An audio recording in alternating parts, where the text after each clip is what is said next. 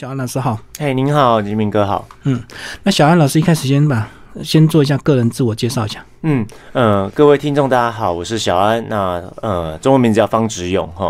那其实很多伙伴都会问我说，为什么取一个艺名叫小安？其实因为我并不是台湾人，我是马来西亚华侨。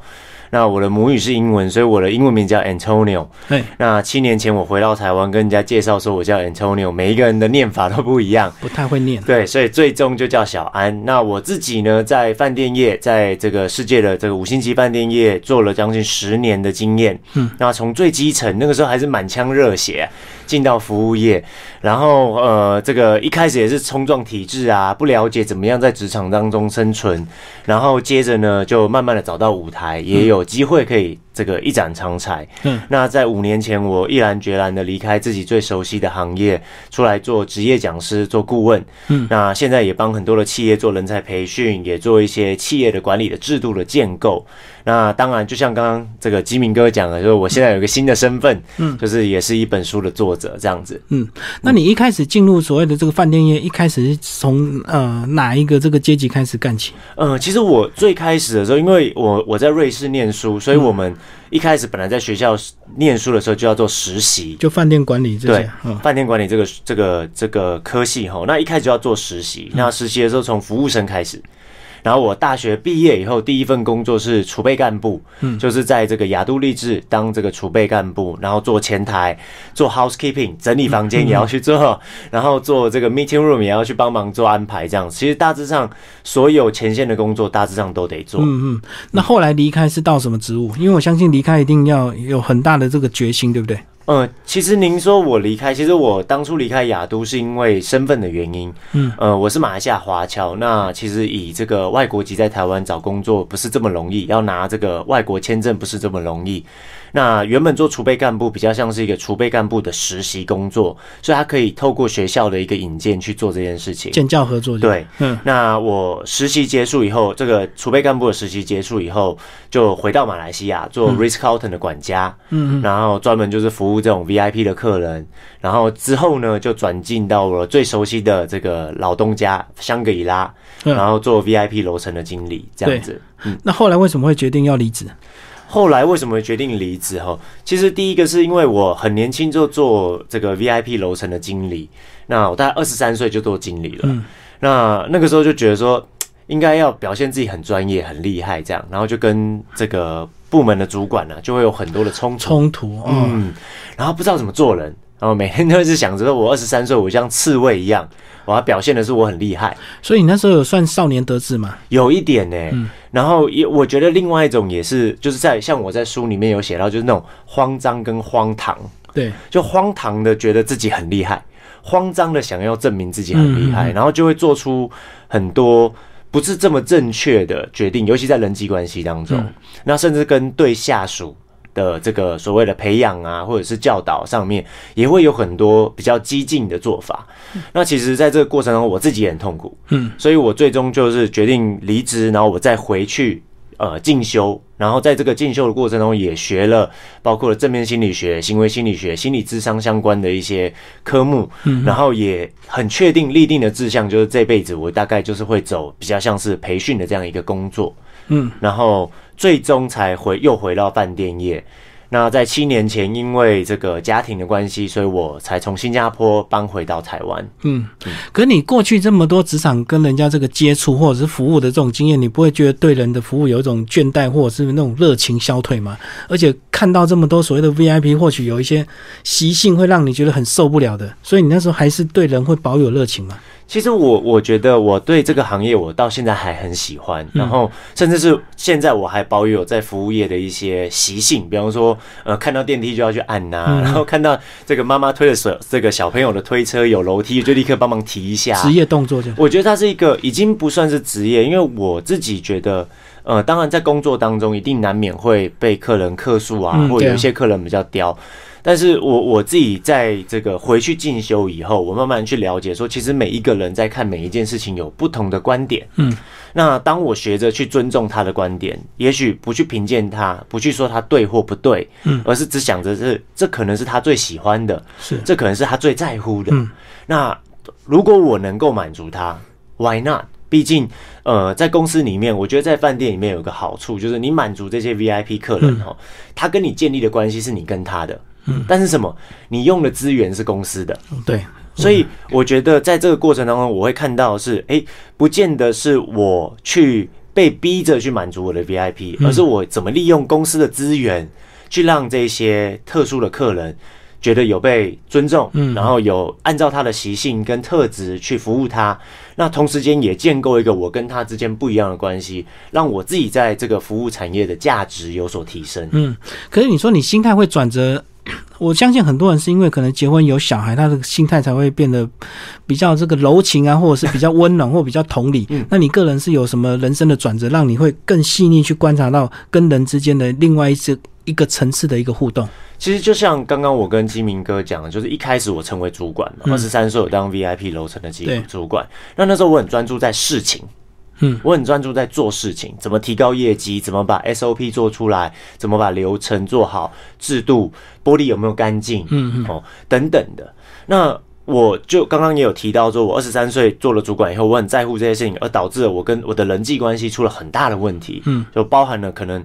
我的下属都很讨厌我。嗯，哦，我自己曾经跟大家分享过，就是我的下属给我的一个绰号叫恶魔，嗯，devil，就每次听到我的名字就 devil 来了。哦，那其实我的同才包括其他的主管也很头痛，他们想要帮忙，但是他们又觉得很像我不愿意领他们的情。嗯，我很害怕，就是他们帮忙以后，我很像就不是很厉害这样子。那我回去念书，在念这个学习正面心理学，其实正面心理学对我影响非常非常的重。那在这个学习这个正面心理学的时候，我就一直不断的问自己一个很重要的问题，就是我到底想要跟别人建立什么样的关系？我想要让人家觉得我是什么样的人？嗯嗯。那其实我刚刚也说，在当那个 devil 的那一段期间，我是很不快乐的。嗯。所以我就问自己嘛，那为什么当那个恶魔不快乐？那我到底想当什么？那真的想要当到完整的善人吗？天使啊，也不是。那我就慢慢的去抓，说哦，我我我希望让别人。可以感受到快乐，对。那但是同时间，我不觉得自己委屈。那我在这里面就学到一件事情，就是我把事跟人分开来看。嗯，哦，那像刚才讲的这个 VIP，他要我，比方说我们有碰过 VIP，说我的墙要粉红色的，对。哦，我们房间里面都白的，他一进来就跟你讲我要粉红色的。那粉红色是事嘛？墙壁变粉红色是一个事情，嗯，事情只要有人可以去做，那都不是事情。那在饭店里面，我们就请工程部的伙伴来帮我们把它漆成粉红色的。哦真的是这样，为了他漆成粉红色。那这件事情做了就做了，也没有什么不开心的。重点是什么？人跟人之间的另外一个关系，它是另外一件事情。嗯，当客人回来看到房间变粉红色的，然后他觉得很开心。嗯，他会跟你讲说：“哇，Antonio，我没有想过。”你真的会为我去做这件事情？我原本只是想说你们会贴壁纸而已，你竟然帮我漆成粉红色的，然后我可能就会跟他讲说：哦，我们的工程的伙伴呢，不止帮你漆成粉红色，还想办法让它去味道哦，做了很多的努力，油漆味。然后呢，我还帮你点了你喜欢的精油，所以你回来以后呢，你不会觉得油漆味太重，然后你会闻到你的精油的味道等等，那就产生了另外一件美好的事情，就是那个人际关系。就是客人开始会觉得说，哎，跟这个 Antonio 在一起，觉得很开心，嗯，觉得很舒服，而且甚至什么，他觉得他跟你讲话，那有的时候，当然我们在服务业，有的时候也需要拒绝客人，对哦，比方说有的客人他会跟你有一些特殊的要求啊，比方说，哎，你可不可以陪他出去吃个饭呐？过度要求，过度要求，那我们还是会拒绝，但是什么，我们会尽可能的告诉他是，让他知道说，有些事情可以做。呃，有些事情我们不能做。那我觉得这在这个过程当中，在让整个人际关系也有很大的深化。嗯嗯嗯，确实啊，有时候这个服务久了，有时候如果公私不分的话，反而会自己造成不必要的一个困扰，对不对？没错，没错。好，那接下来我们就来开始讲这本书啊。你那你怎么样又开始进入所谓的这个呃，算是呃职场的这样的一个教练呢？嗯，其实是这样，就是。我呃七年前从新加坡回到台湾，然后在金华丽景酒店集团做集团的教育训练主管。那我要带很多的实习生哦，可能我们一年整个金华体系吼，在台湾就大概有一两百个实习生。嗯嗯。那这一两百实习生其实都会上我的课哦，上我最基本的服务心态啊，一些建一些这个态度面的建构的课程，然后才会下放到部门的主管去学一些技能。那在上完我的心态的课程以后，我常常会听到这些实习生会跟我讲说：“嗯，小杨哥，我觉得上你的课好棒哦，我好希望我的同学也可以听到你的课。”原来我们原本做服务业觉得很苦，听完你的课以后，我觉得有不一样的看法，不一样的想法。他就问我说：“那我的朋友可不可以来听？”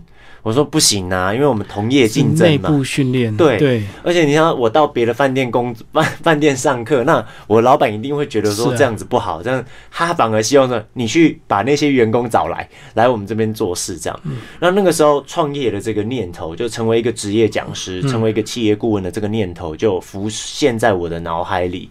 那另外一个是我在工作当中，很多时候会碰到很多的主管，那他可能工作做得很好，职场上的表现都很好，嗯但是什么，他生活很不快乐。嗯哦，他可能家庭生活也不是很好，他跟自己的家人沟通也不是很好，跟在职场上面的人际关系也没有很好。是，那他有的时候就会找我倾诉。其实我比较，我有点像是这种公司内部的这个职场 职场的这个智商师的概念，嗯嗯就伙伴不开心也会来找我聊辅。导老师啊，对，嗯那我就在想说，听完他们讲话以后，我就在想说，哎、正面心理学这个东西啊，会不会不是只有我一个人需要？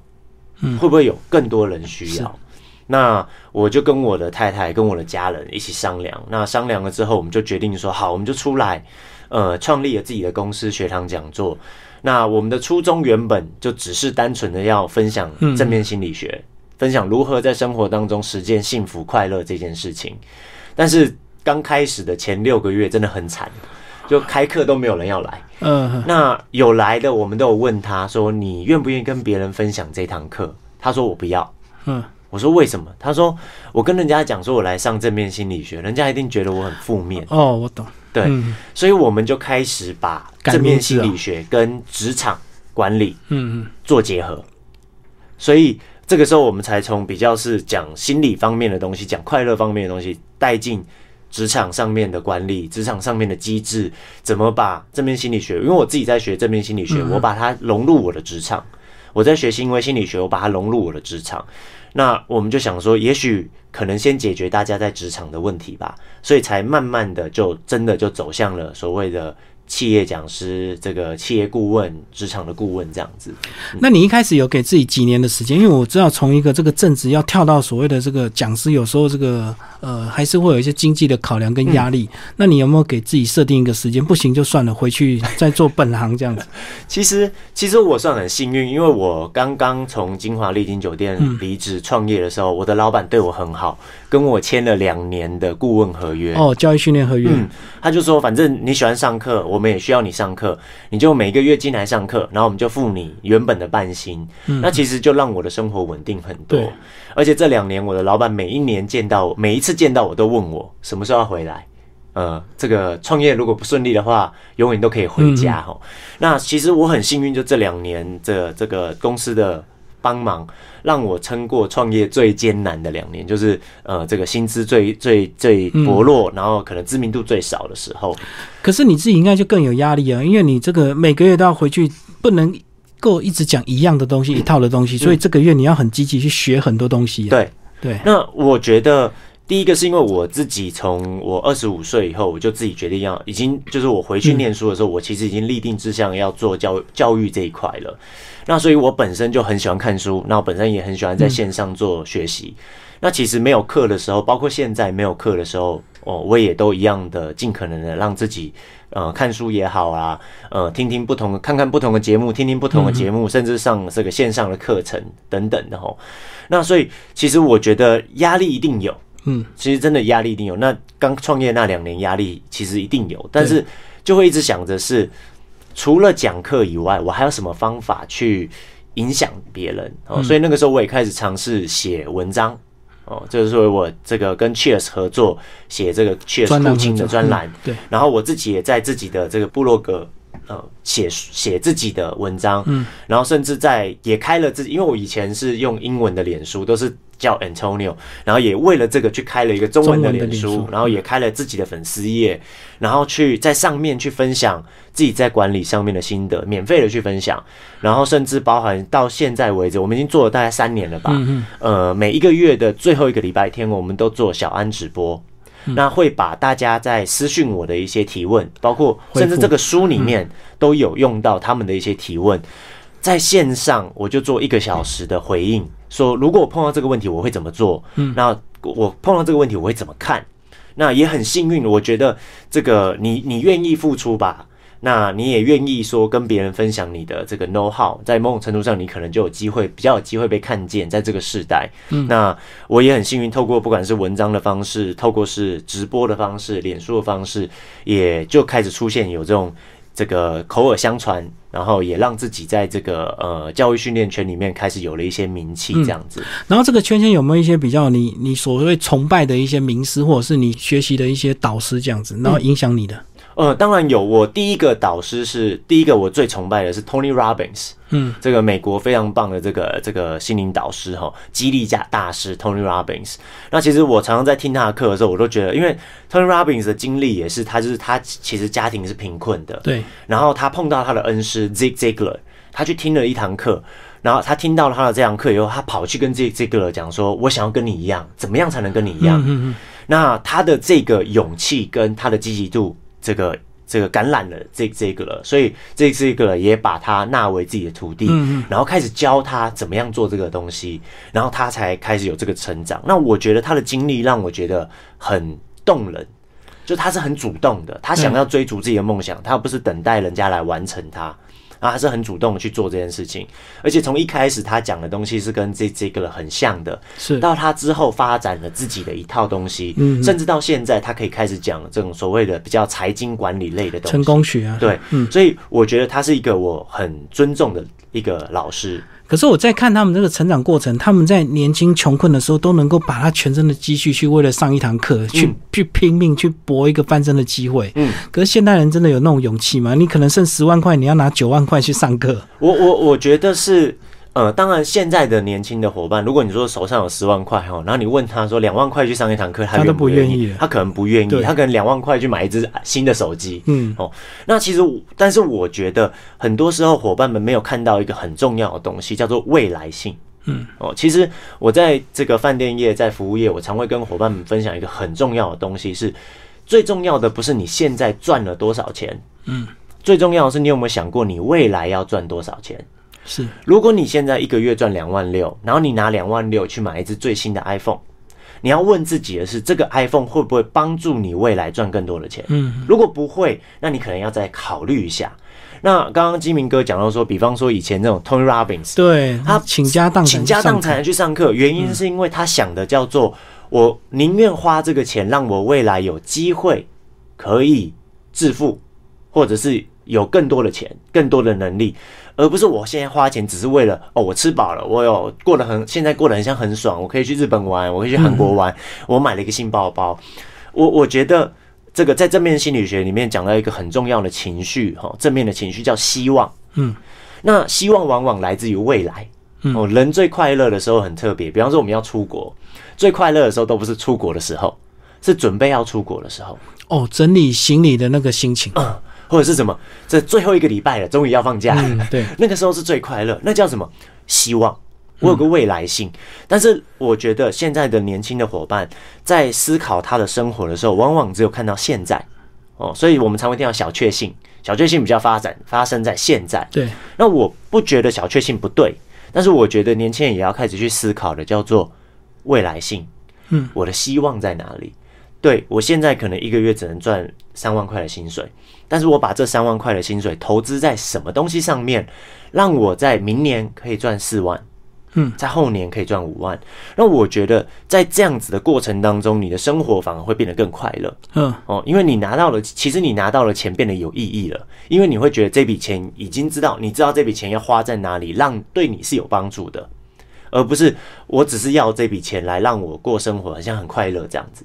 哦，就跟那个有有本书写，就是不要急着吃棉花糖。没错，没错，吃完就没了，放着会增值。嗯嗯嗯 嗯，其实这个很重要，是就是要克制自己的欲望。没错。嗯嗯，好，接下来帮我们讲这个书的章节，好不好？总共分为四个章节，你怎么样来区？哦，五个章节怎么样区分这个呃它的一些类别？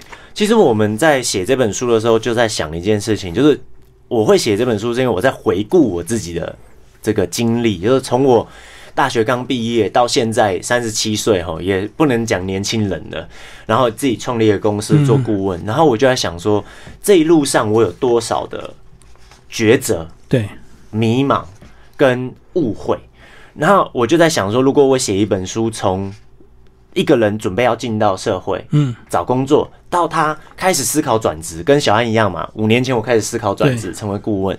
所以我们在写这本书的时候的章节的编排，五个章节编排呢，就是依照那个历程。你还没有进到职场上，你在找工作，你在准备面试，在想到底是要面包还是要梦想？对。然后到进到职场，你刚开始一进到职场，开始担心说，哎。怎么都没有人教我啊！大家都希望我成为集战力啊，然后这个这个小圈圈怎么办呢？嗯，到成为一个初阶主管、中阶主管，甚至到了最后，你的你发现了你已经碰到瓶颈了，你在思考转职，嗯，你在思考人生的下一段路，甚至你可能思考的不是转职，思考的是，哎，我可能想跨领域。这几年在讲斜杠。哦，我想要跨领域的去做。那我们当初的这个书的章节的编排呢，就是希望这本书可以陪伴伙伴们，在经历不同的这个职场的阶段的过程当中，当你碰到问题的时候，你都可以打开书说：“哎，当初我没碰到这个问题哦。”小安的书里面有写到，赶快翻开来看看。所以我们在出这本书的时候，心里面就想的是，不希望他只是看一次，我们希望就是他在不同的阶段都可以看。哦，你这样讲，你这样一点破，我就原来知道你这个五个章节它是有顺序，而且就是几乎二十岁一开始找工作，呃，那那那你就讲说梦想给你的一些伤害，因为找工作可能不一定会如意，接下来进入职场会有苦，然后接下来这个做了一段时间会烦，最后会痛，最后就是闷，就是到底要不要退休也是个闷，就是。没错。啊，几乎就是大概二十到六十岁的一个历程，所以这四十年都可以看这样的一本书。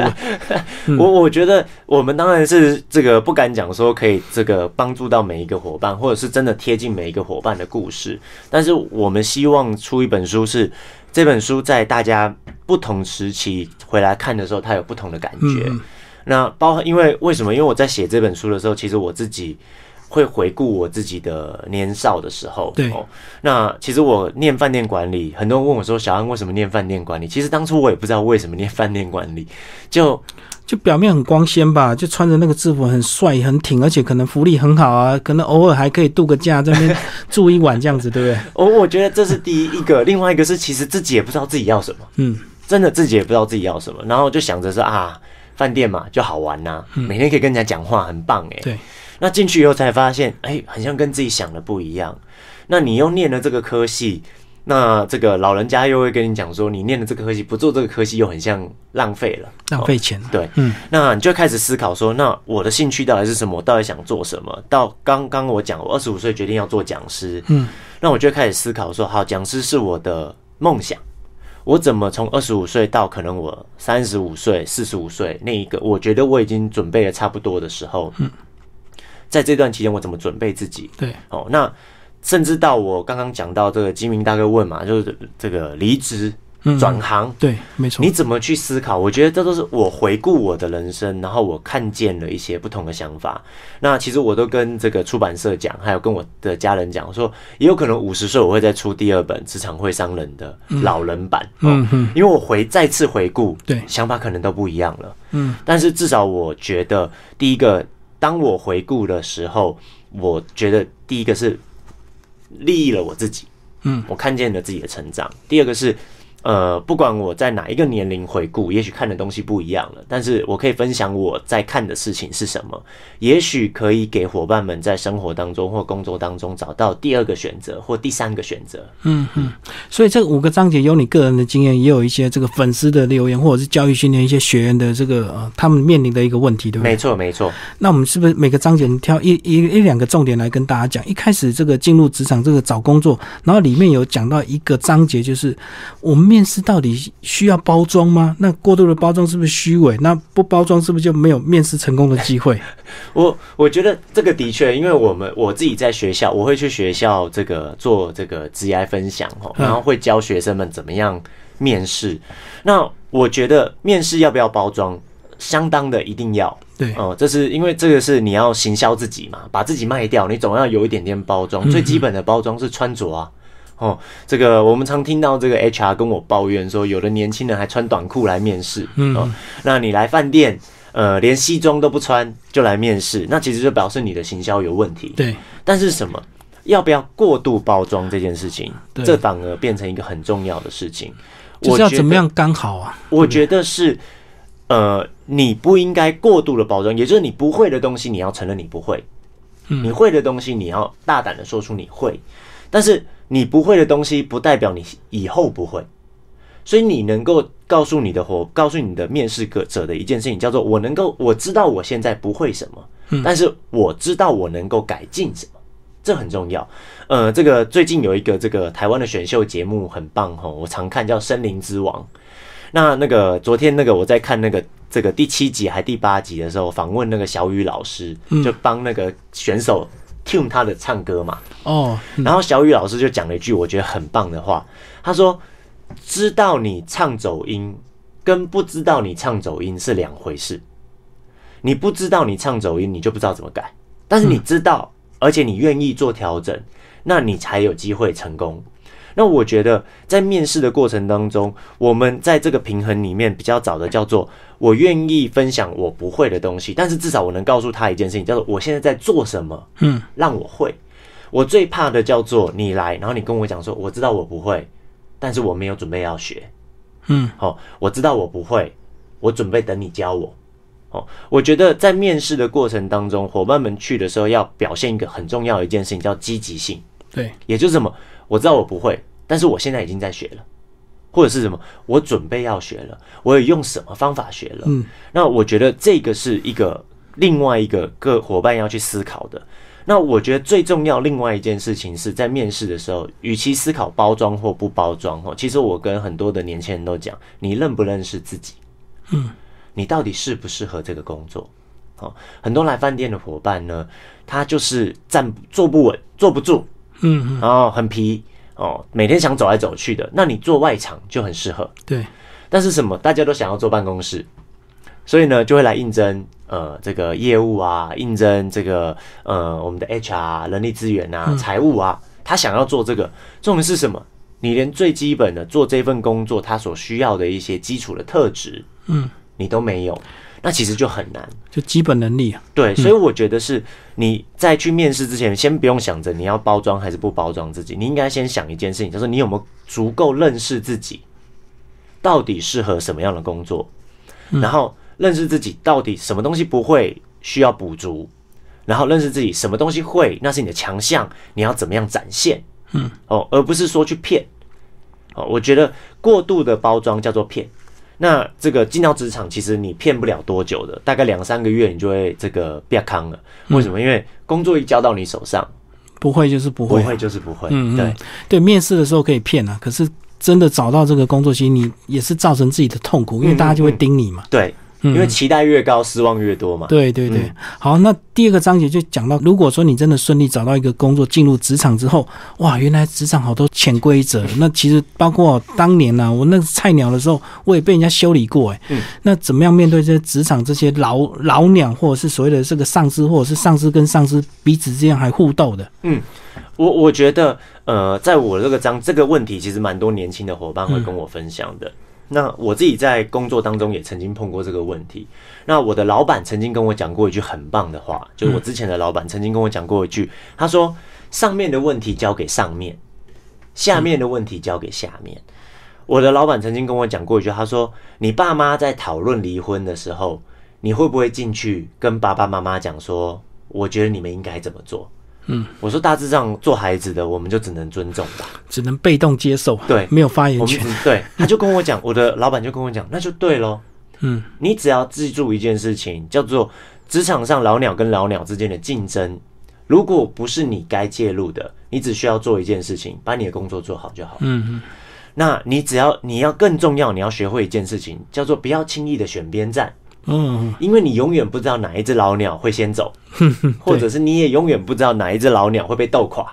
嗯，所以什么？你要做的是，不管哪一只老鸟交给你的工作，你都把它做好。而更重要的是，让每一只老鸟都觉得你是一个能用的新鸟。嗯嗯，哦，那我觉得这是一个很好的想法。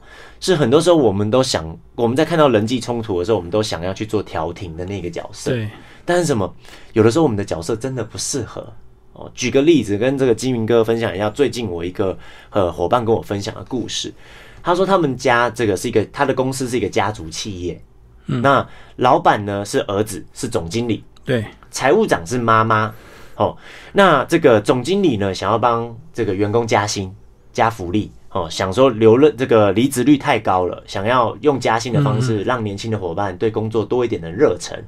那财务长妈妈就讲不用，我们年轻那个时候还不是都这样，勤俭持家，对，勤俭。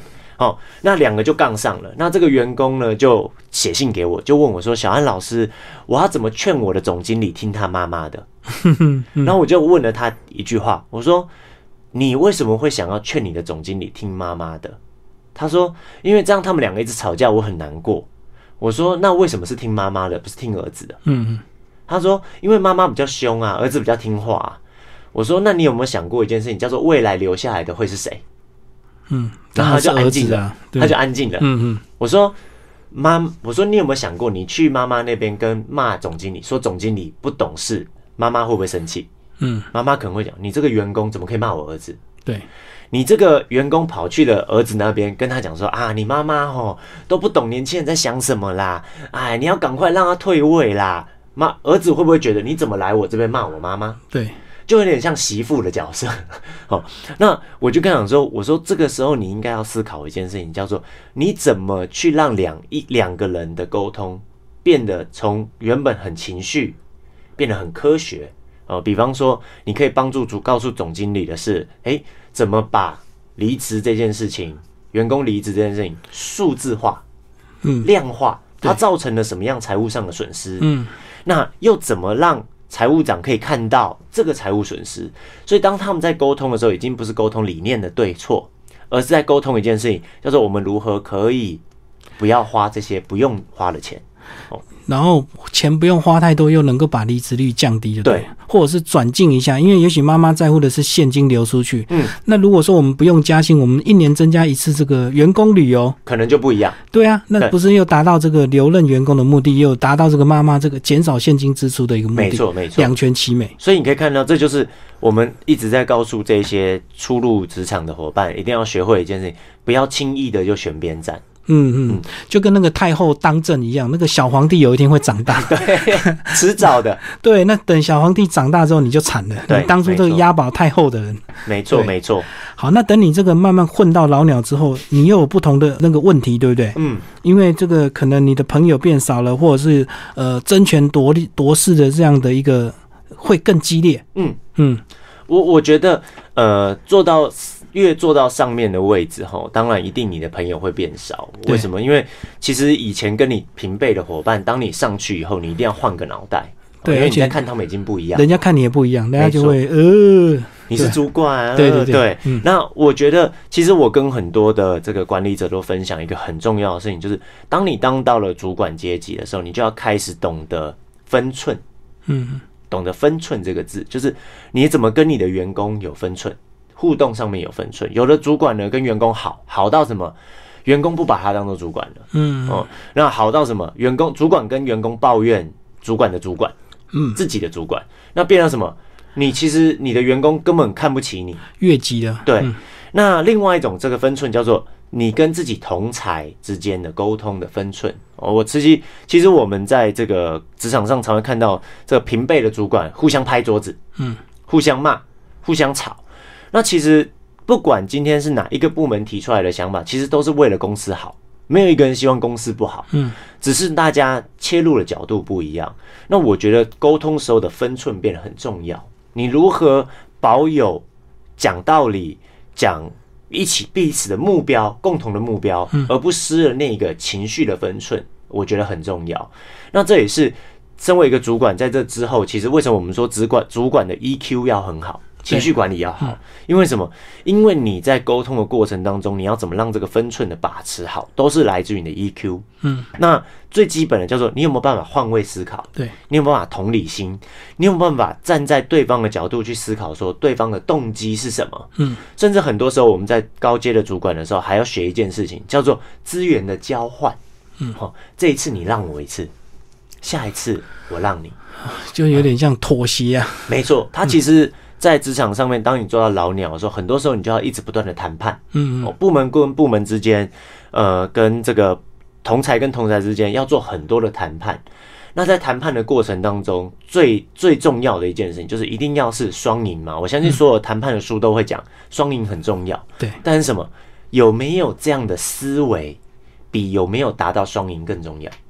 就是也就是你在谈判的过程当中有没有想过对方也要赢这件事情？嗯比你有没有真的达到双赢更重要。因为只要你有想到，对方一定会有感受到。哦，他会感受你的这个诚恳，就对了，嗯嗯或者是你为他好。对，那我我觉得也不见得是为他好，是你已经有考量到他的点。对对对哦，举例来说，呃，我们在职场上常会听到说，这个有人挖洞给你跳，嗯哦，比方开个会，我跟基明哥一起开会，然后呢上台报告，我就一直讲基明哥的这个部门哪里有问题，哪里有问题，哪里有问题。基明哥下了下了会议，一定觉得，哎、这个小安哦不上道，嗯哦，自己同才的，我们大家都是主管，何必要这样冤冤相报何时了？那聪明的主管就会做一件事情，叫做我今天要报告这件事情，是因为老板叫我报告。嗯，那我要报告之前，我会先来找基明哥，我会知说一下。基明哥，老板叫我报告一下这个月业绩哈。那我先给你看一下，摊开账面上，你们家这个月业绩真的比较不漂亮。那所以，我今天在会议上一定会提到几件事情。那我提这几件事情，您不要挂在心上。但是什么，我也想问问您有没有什么有要补充的，为您缓颊的，让老板知道说，其实呢有一些这个状况不是账面上看起来这样子，对，而是什么后面呃有了案子，原本我们以为这个月会谈进来，没想到哎、变成延误了到下个月，但是什么它的业绩会 double 的，你让我知道。嗯嗯，那你讲，你在这个时候，即便我在台上，我还是要还是要讲你不好，但是什么？至少台下的金明哥一定觉得啊，有跟我先讲了，嗯心理准备了。更重要什么？哎、我上面可能在讲的时候，还会增加一些伙伴们或老板还不知道的一些重点，嗯，来帮吉明哥做一点缓夹。对，那在这个过程当中，其实我们之间的人际关系就不一样了。是是是，但是什么？我还是有做到我的工作，把我该讲的东西讲了。但是什么？我保持了我对你的善意。嗯，哦，那我觉得这个在职场上是很多人都没有注意到，但是很多人都想要做到。这个是很高端的，因为一般人都巴不得这个另外一个部部门不好，你就可以去踩它，落井下石这样子，然后凸显你这个部门很优秀。我我觉得是这样子哈。刚刚金明哥讲的时候，很多伙伴都有一个想法，叫做别人不好，我就会变好，嗯，或者是别人不好，我就可以落井下石，资源都会到我这里。但是我们也在职场上常看到一件事情，叫做这个不好，这个小的公司哈会聚集在一起，嗯去赢打大企业。嗯嗯，那这是我们在职场上啊，或者是在这个呃金融体系上面常会看到的哦。那甚至在历史上面，我们也都常看到这种所谓的这个弱者群聚在一起，这个反抗强者的这个案案例哦。那其实我反而会觉得，在职场上，我我我的父亲教会我很多，因为我爸爸也在工作做了很久。他曾经跟我讲过，他说：“儿子，所谓的无敌呀、不是真的你什么都很厉害，嗯哦，叫做没有没有把任何人当敌人，尽可能的让身边的人觉得是他想要跟你一起好，嗯，而不是想要拖你下来。那在职场上一定有人想要拖你下来对，但是什么想要跟你的好的人多，要拖你下来要用的力可要更大。嗯嗯，也就是什么？如果你真的每一天都在想着是我要去踩别人，那你有太多人要拖你下下来，嗯，那要拖你，每一个人都只要出一点点力，你就下来了。对，但是如果你在这个职场上面，你能够建构自己的等于说群体，它跟你是一个共荣的概念，任何一个人想要拉你下来，其实都不容易。嗯，甚至是他跟你有同样的权利的人，他要拉你下来都不容易。为什么？因为你旁边有一群人，他会想尽办法帮你护着。那我觉得这是心态的转变。这也是我刚刚跟金明哥有讲到，说我二十五岁、二十三岁做高阶主管的时候，其实我不了解的。哦，你那时候你只有个人，哦，我只有个人啊，我只有想我要踩每一个部门，我要让你们知道我很厉害。啊，踩我的下属，我要让你知道我很厉害。我二十三岁就可以当主管了，你三十岁在这边还被我骂。但是什么？当我重新去思考以后，我就想了一件事情，叫做：当我把所有人都踩下去以后，其实大家仔细想想，你把所有人都踩下去以后，你你最累。嗯，为什么？因为没有人帮你了。对，没有人帮你，那意思是什么？什么事情都要你自己来，表示所有的责任都要你自己背。嗯，那其实哈，真的人不是超人哦，那个压力背久了，那个心呢真的是撑不住的。所以还不如找一些人分担。嗯嗯，还是要多交朋友，就我觉得这个很重要，因为以前有讲嘛，是出外靠朋友，我觉得这个真的是真理啊。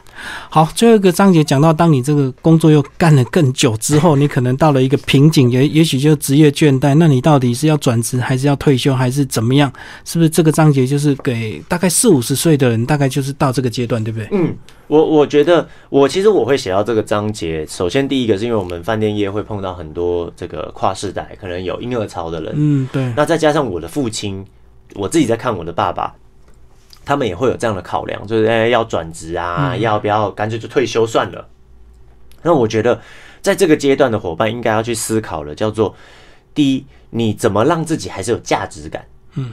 因为其实我觉得人在这个社会上还是希望有价值感的。那不管你今天是离开了工作岗位，或者是选择转职，甚至你选择退休，哦，不管你怎么样选择，你都应该要思考一件事情：我怎么保有我的价值？嗯，哦，比方说，呃，我们看到很多嘛，大老板可能退了休以后，退休以后呢，诶，开始出书了，对，哦，或者是投身公益，或者是呃，到学校里面去跟这个学子们分享自己的经验。这都是产生自己的价值。那我倒觉得是不要被年纪所打败，嗯，或者是不要被自己的专业所打败，哈，而是比较专注在说我如何接下来延续我的价值性。